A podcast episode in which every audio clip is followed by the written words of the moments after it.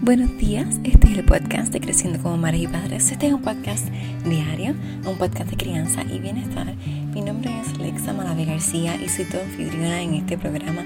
Gracias por estar aquí, gracias por permitirme entrar en tu vida un día más.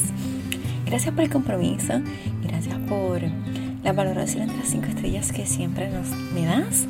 Así que, como sabes, este podcast es un podcast em, de crianza, un podcast donde venimos a educarnos para sanar, para conocernos y para aprender a criar diferente.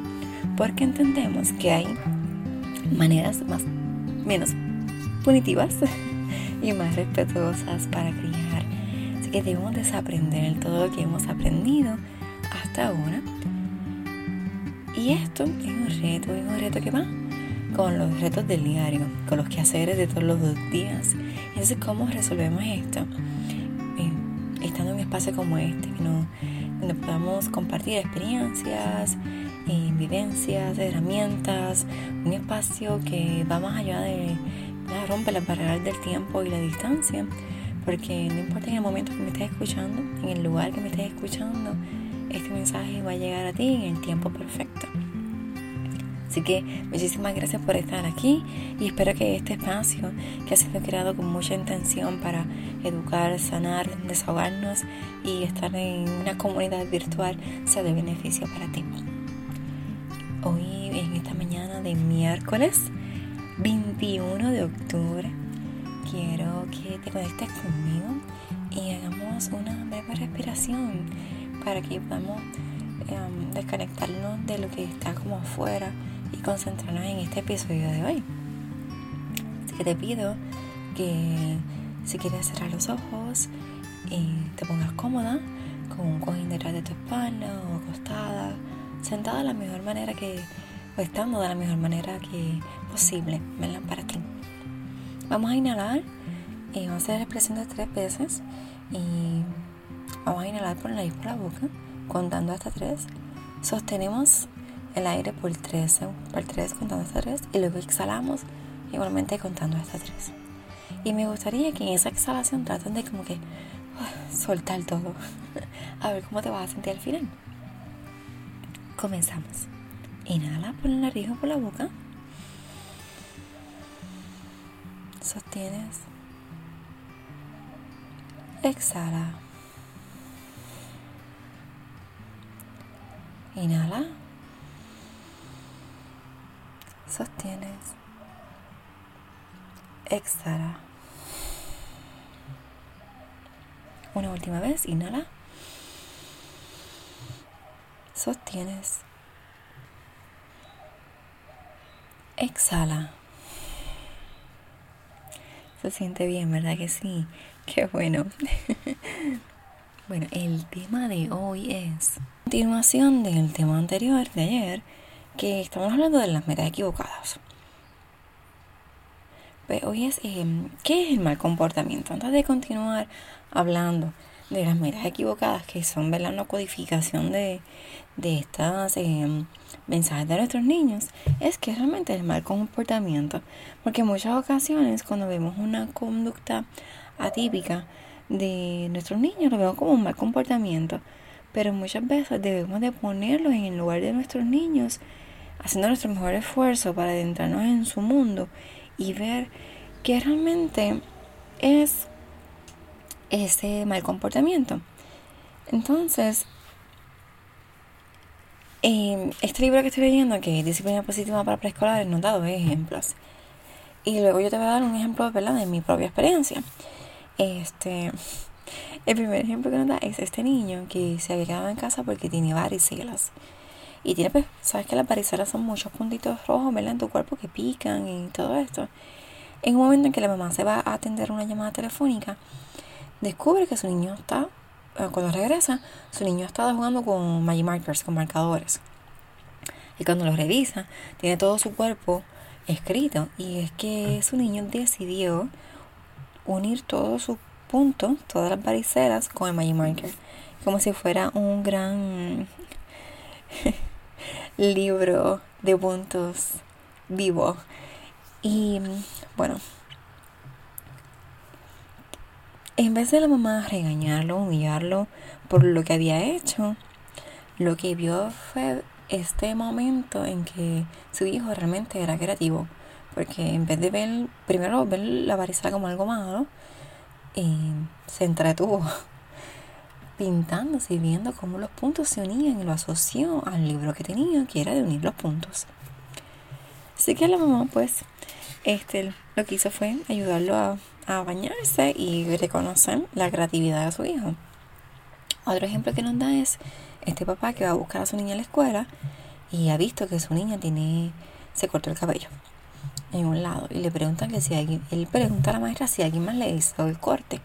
La maestra le dice que no, que fue ella misma y que ella ha estado practicando mucho con tijeras esa semana en la escuela. Más allá de ver que es que su niña se está portando mal, el papá se dio cuenta de que ella estaba explorando el uso de las tijeras y descubrió que el cabello se puede cortar, entre otras cosas como papel y tela. Y aunque no le guste ese nuevo corte que se hizo su hija, sí, entonces le dio la oportunidad de decirle, vamos a buscar qué cosas sí puedes cortar. Si ella cometió un error y el papá le ayudó a aprender, se le indicó de una manera respetuosa, el cabello no se corta, pero sí podemos cortar otras cosas y esto es lo que podemos cortar. el cabello sí se corta, pero hay que cortarlo, ¿verdad? Explicarle que lo corta otra persona, no uno mismo. Entonces lo que ver es, porque entonces ahora la pregunta es, ¿cómo entonces sé que es una manera creativa de que mi niño se está ah, portando de una manera apropiada para su desarrollo porque está integrando cosas que ve, como un libro de pintar o eh, cosas que está utilizando en el diario como una manera de explorar y que no es que se está portando mal, porque cualquiera en otra ocasión pensaría que se está portando mal. Pues bien, eh, no es tan sencillo, pero la clave es el desaliento. Cuando nuestros niños se sienten desalentados acerca de su habilidad de pertenecer, entonces se va a comportar mal. Pero estos niños de este ejemplo no se estaban portando mal. Ellos estaban explorando su mundo alrededor. Cuando un niño está desalentado y siente que no pertenece, entonces va a buscar la manera equivocada, la meta equivocada, para cumplir con esa meta de pertenecer. Y ahí es cuando vemos el mal comportamiento. Conducta de un niño con mal comportamiento puede ser que de momento tu niña está tardando mucho tiempo en el baño y cuando vas y verificas, rompió todo el papel de baño en pedacitos. Y dices, wow, ¿qué hizo esta niña? Y te das cuenta que, la han eh, sacado del juego, que nadie quiere jugar con ella, que se siente mal. El otro día pasó así en casa, este, no con el papel de baño. Pero así mi niña menor tiró cosas y estaba, nadie le podía hablar. Ella tiene, pues, entonces dice, wow, tiene temperamento. Y y dieron las cosas. Cuando nos dimos cuenta es que yo estaba ocupada cocinando, la hermana estaba estudiando, llegó papá y ella quería que papá jugara con ella, pero papá se nos había inundado la parte de la terraza con agua de lluvia y entonces papá se dedicó a limpiar eso en ese momento. Hay unos perros por ahí están ladrando, no sé qué les pasa. Entonces, eh, no podía jugar con ella y ella estaba molesta porque, y lo dijo, nadie quiere jugar conmigo, nadie puede jugar conmigo. Intentamos, ¿verdad? Además intentó buscar otras maneras y ella seguía pues tirando las cosas porque estaba molesta. En otro momento yo lo quise eh, regañado por tirar las cosas. Pero me di cuenta que realmente ella estaba desalentada y quería pertenecer. Vio que todo el mundo estaba ocupado. En que en ese momento nadie podía jugar con ella. Esa es la forma entonces del desaliento. Entonces, ahí no vemos cómo entonces eso de tirar las cosas era el, mal comportamiento, un mensaje codificado. Estoy tirando todo para que me hagan caso a la. Ya no me hicieron caso a la buena, pues me hacen caso a la mala. Eso es una meta equivocada porque quiere pertenecer, quería estar con alguien.